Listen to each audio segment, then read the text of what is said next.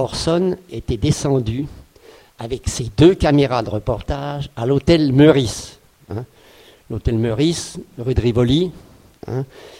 Il m'invite, on fait connaissance. Il avait l'intention de faire la connaissance de qui avait pondu ce caméflex, vous voyez. Avec cette caméra de reportage, il voulait euh, tout faire. Mais euh, malheureusement, c'était une caméra euh, qui n'était pas insonore, c'est-à-dire lorsqu'elle tournait, elle faisait du bruit. Alors, euh, ça, ça gênait beaucoup de gens. On faisait du son direct à l'époque, c'était le début, où ça démarrait. Donc, on m'a demandé de concevoir un blimp, c'est-à-dire mettre la caméra dans quelque chose pour qu'on ne l'entende plus tourner. Voilà. Donc, j'ai- dessiné un blimp, ça a été fait en deux mois, rapide, et puis on a mis la caméra dans le blimp, et on pouvait donc tourner caméra extérieure ou caméra intérieure dans son blimp. Mais on pouvait faire du son direct, hein, parce qu'à l'époque, c'était vraiment, c'était, ça démarrait à fond. Alors, il m'explique tout ce qu'il veut, et de l'hôtel Meurice, montant sur le toit, c'était à l'heure, la mystique à eau, vous savez, l'heure mystique. C'est-à-dire quand euh, le soleil monte entre chien et loup, ça commence à devenir intéressant, les ombres sont très longues, il arrive un moment, toc, on ne tourne plus. C'est un style de photographie. Il remarque deux grandes horloges. C'était pas des horloges. On avait l'impression de deux grosses lunes. C'est vrai, c'était e- e- e- extraordinaire. On arrive devant la gare d'Orsay.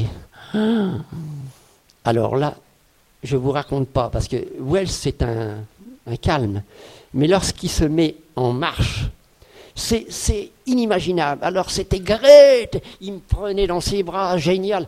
Mais oui, et puis hop, soulevé du sol. Orson faisait 135 kilos et moi j'en faisais la moitié. Et malgré ses, comment dirais-je, son imposante stature, eh bien, je vous garantis que quand il marchait, on aurait dit ta ta ta ta ta. Il marchait plus vite que moi.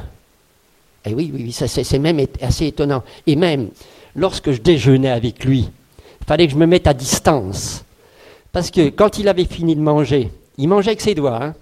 Vous verriez. Ah oui, oui, oui, c'était étonnant.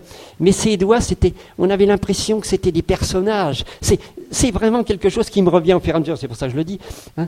Et je, m'éloignais, parce que quand il avait fini, hop, il piochait dans mon assiette et moi, j'avais plus rien à manger. C'est vrai. C'est, pas des, des, des, des, des. Bon, alors j'en suis où Ah oui, on rentre dans la gare d'Orsay. Et alors là, ce qu'on découvre à l'intérieur, c'est inimaginable. Ça avait été abandonné, cette gare d'Orsay. Il y avait des bureaux. C'était vraiment le monde de Kafka. On peut le dire, hein, j'exagère pas. c'est- Il a dit on tourne ici. C'était inimaginable, puisque c'était un hall immense, immense. Alors, et puis alors le là, avec ses bouts de papier, ses petits dessins, il me dit voilà, premier plan ici, toc, au ras du sol. Oui, évidemment, avec Wells, si on avait pu creuser dans le sol, on l'aurait fait. Mais nous l'avons fait à Zagreb, hein, je, vous, signale, hein, avec, dans un travelling avec Suzanne Plomb euh, dans, le, dans le procès, oui. Eh bien, il voulait vraiment être plus bas que bas. Ça veut dire on a fait un trou dans le sol, hein, et puis on a mis l'objectif au ras du sol. Hein, je ne sais pas si, euh, si vous avez vu le, film, mais avec Suzanne Plomb, c'est extraordinaire. Quelle grande actrice, hein, entre parenthèses, je la referme très vite. Bon, on rentre dans la gare d'Orsay. Il me dit, on se met là, au ras du sol. J'ai dit le, diaph- le diaphragme. 8 de diaphragme. Vous savez ce que ça veut dire, 8 de diaphragme? Ça veut dire assez fermé pour avoir la profondeur de champ, mais malgré que pellicule noir et blanc, je m'en rappelle encore, 250 ASA, pas mauvaise sensibilité hein, à l'époque, eh bien à 8 de diaphragme, il fallait quand même de la sauce. Donc autrement dit, on n'éclairait jamais en incandescence, voyez, tungstène, avec Wells pour avoir des vrais noirs et des vrais blancs, on éclairait avec des arcs. Des arcs, c'est des grosses gamelles de 225 ampères où il y a deux charbons. brum. On est forcé d'avoir un électricien pour surveiller que les deux charbons avancent bien. Sinon, si les charbons n'avancent pas bien, la température de couleur, c'est peut-être ce que c'est, c'est-à-dire la qualité de la lumière doit être stable. Sinon, euh, lorsque vous montez les plans bout à bout, il y a du travail d'étalonnage, et avec Wells, on évitait. Il aimait, à, la limite, je travaillais presque en tournant euh, au quart de diaphragme, plus ou moins un quart de diaphragme. Vous voyez, c'est pas grand-chose. Il faut donc, euh, comment dirais-je, avoir une précision dans la mesure. J'ai fait un appareil de mesure, un mètre, c'est-à-dire, vous faites de la photographie, vous avez des cellules photoélectriques, vous mesurez la lumière qui tombe sur le sujet. Bon. C'est de la technique, hein, mais quand même c'est important. Ce qu'on appelle la lumière incidence.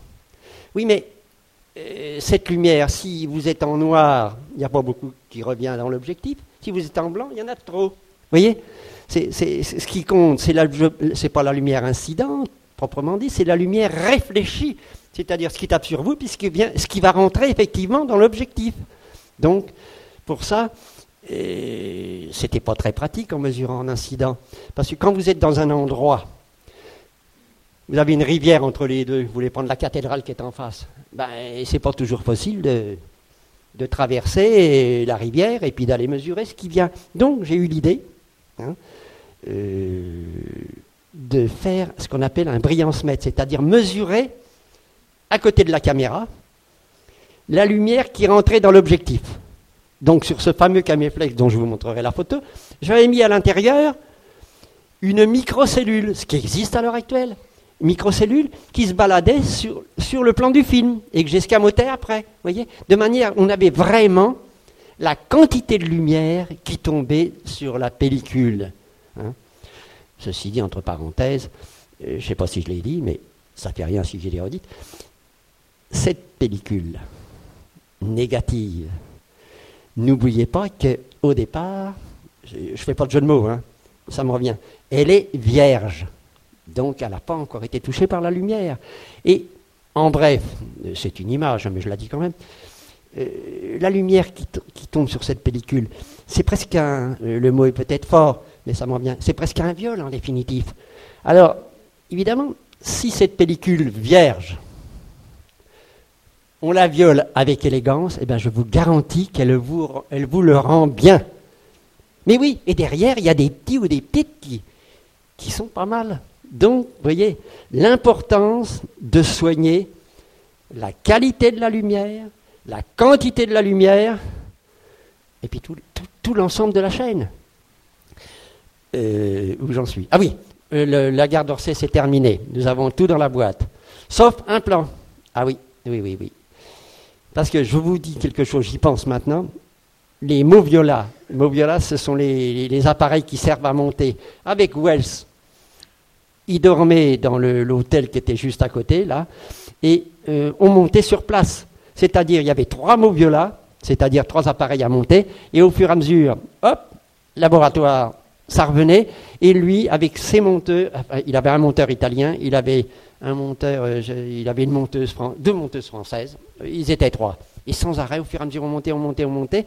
Et euh, on montait dans la gare d'Orsay, et puis on visionnait. Hein, il y avait hein, automatiquement. J'avais tout le volant, hein, euh, l'appareil de projection, tout ça. On était vraiment autonome. Il manque un plan.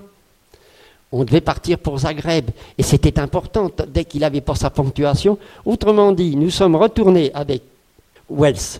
Et puis qui encore? Il y avait, la avait ah, un acteur, ça va me revenir. Et pour faire ce plan, plus de lumière. Autrement dit, nous avons tourné avec ce fichu Caméflex à trois images secondes. Vous savez, comme autrefois, Sambre et Meuse, on tournait à la manivelle. Et eh oui, nous avons tourné le dernier plan d'Anthony Perkins dans la gare d'Orsay à 3-4 images secondes, le minimum de la vitesse. Et il est dans le plan.